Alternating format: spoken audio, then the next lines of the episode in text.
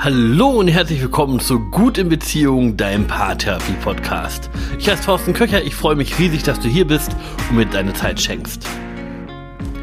Beziehungen sind ja immer in Bewegung, von innen oder von außen. Kann also sein, dass du deine Arbeitsstelle wechselst oder es kann sein, dass du dich für ein neues Hobby interessierst. Es kann sein, dass ähm, ihr vielleicht ein Kind kriegt oder dass ihr umzieht. Das sind Dinge, die dazu führen, dass eure, Bewe dass eure Beziehung in Bewegung kommt und ihr immer wieder dafür sorgen müsst, dass ihr diese Balance in eurer Beziehung halten könnt.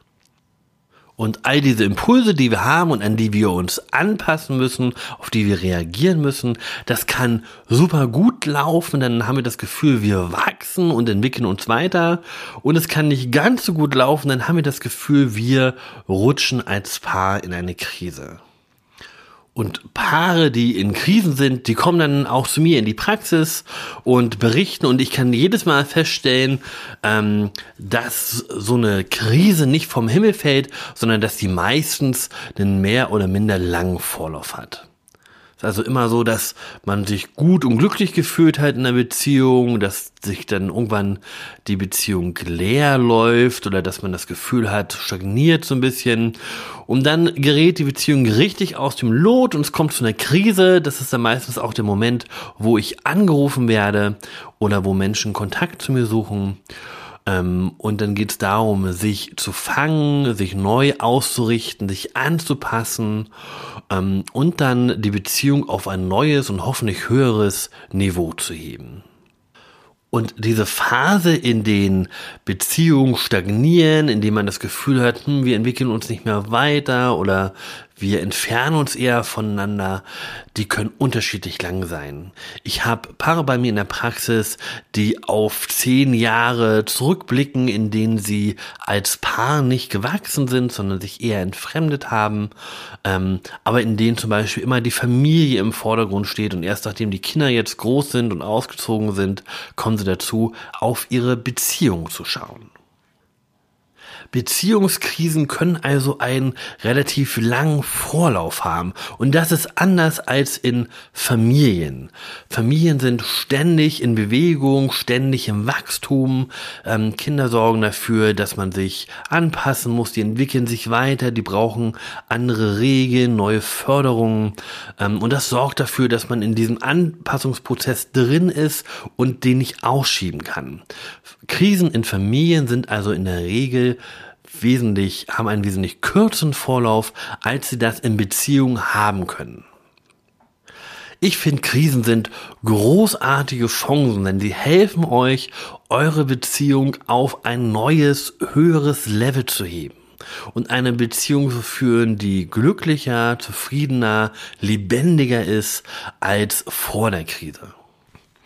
Watzlawick schreibt zu Krisen, dass Krisen führen zu Veränderungsprozessen, innerhalb des Rahmens oder des Rahmens selbst.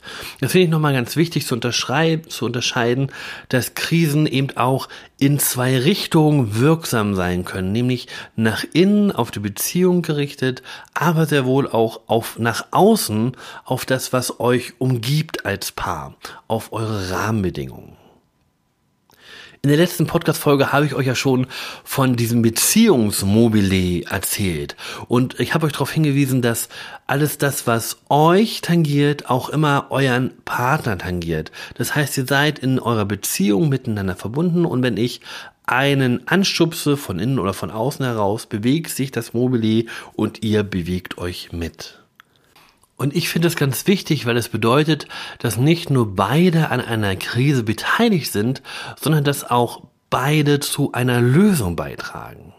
Es geht deswegen in Paarbeziehungen immer auch um eine dyadische Krisenbewältigung, also um eine Krisenbewältigung von beiden Partnern aus. Also die Frage ist, wie ihr als Paar mit euren neuen Herausforderungen umgeht und wie ihr euch da am besten anpassen könnt.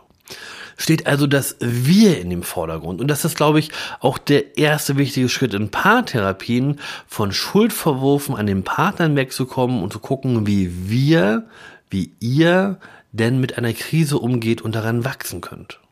Für so eine dyadische Krisenbewältigung braucht es zwei Sachen oder da sind zwei Dimensionen, zwei Ebenen besonders wichtig. Und das eine ist Kohäsion und das andere ist Adaption. Jetzt schmeiße ich hier mit Fremdwörtern um mich. Ich will das gleich nochmal aufdröseln, was das bedeutet. Kohäsion bedeutet, wie viel emotionale Verbundenheit, wie viel Stabilität ihr in eurer Beziehung habt. Und Adaption bedeutet, wie anpassungsfähig, wie formbar seid ihr mit euren Herausforderungen. Und es hat sich gezeigt, dass Krisenbewältigung am besten funktioniert, wenn ihr versucht, in beiden Dimensionen, auf beiden Ebenen ähm, gut verträgliche, ein gut verträgliches Mittelmaß zu finden und die Extreme meidet. Lasst mich hierfür ein paar Beispiele bringen. Okay, lass uns mal mit der Kohäsion, also mit der emotionalen Verbundenheit anfangen und lass uns mal gucken, was denn die beiden Extreme, die es da gibt, auf Krisen auswirken. Mal angenommen, es gibt fast keine emotionale Verbundenheit zwischen euch. Das bedeutet auch, dass es kein Wir-Gefühl gibt. Und wenn es kein Wir-Gefühl gibt, bedeutet das, dass die Lösung von der Krise immer bei dem Einzelnen haften bleibt. Das heißt, meistens ist dann der andere Partner dafür zuständig, die Krise, in der ihr gerade steckt, zu lösen. Ihr seht das besonders häufig bei Paaren, die sich ganz lange auseinandergelebt haben oder sich komplett aus den Augen verloren haben und dann darf schon sagen, hm, da war mal was, aber gerade so richtig verbunden fühlen wir uns nicht mehr. Und wir stecken hier in der Krise fest und es fällt uns ganz schwer, ein Wir-Gefühl zu empfinden und damit unsere Beziehung zu, zu bereichern. Das andere Extrem, das also ganz viel emotionale Verbundenheit, das sind symbiotische Paare. Und symbiotische Paare, ähm, da steht das Wir so stark in dem Vordergrund, dass für das Ich kein Raum mehr ist.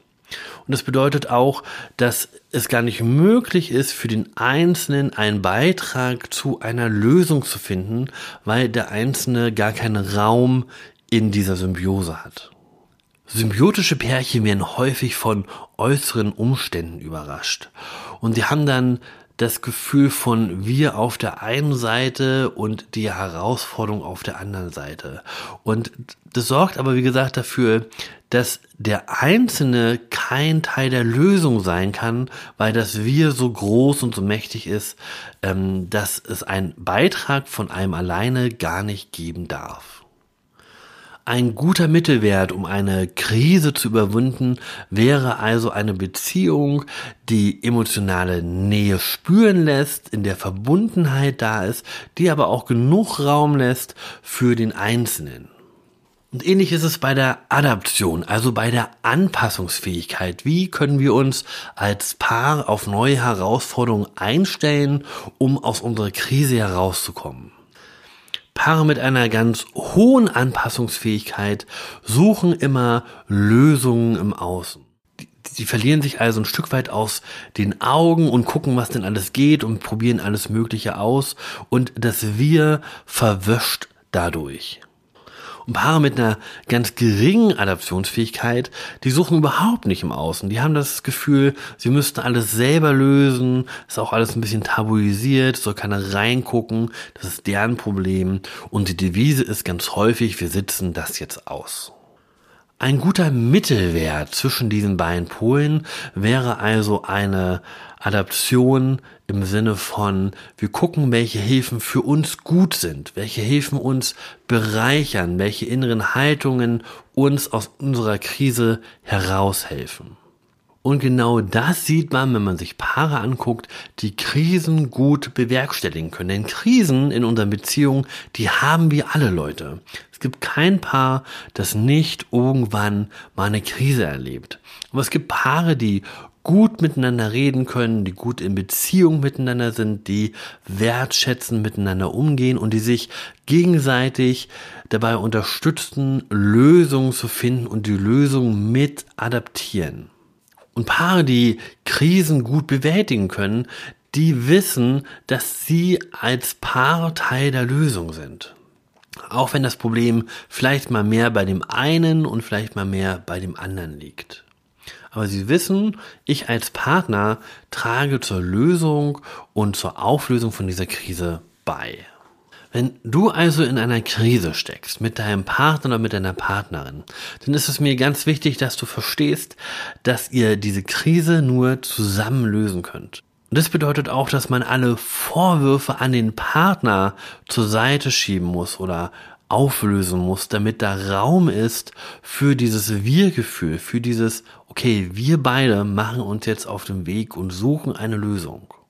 Und mir ist es auch wichtig, dass du mitnimmst, dass wenn du das Gefühl hast, dein Partner oder deine Partnerin, dein Lieblingsmensch steckt in einer Krise, dass du weißt, dass du immer Teil der Lösung bist.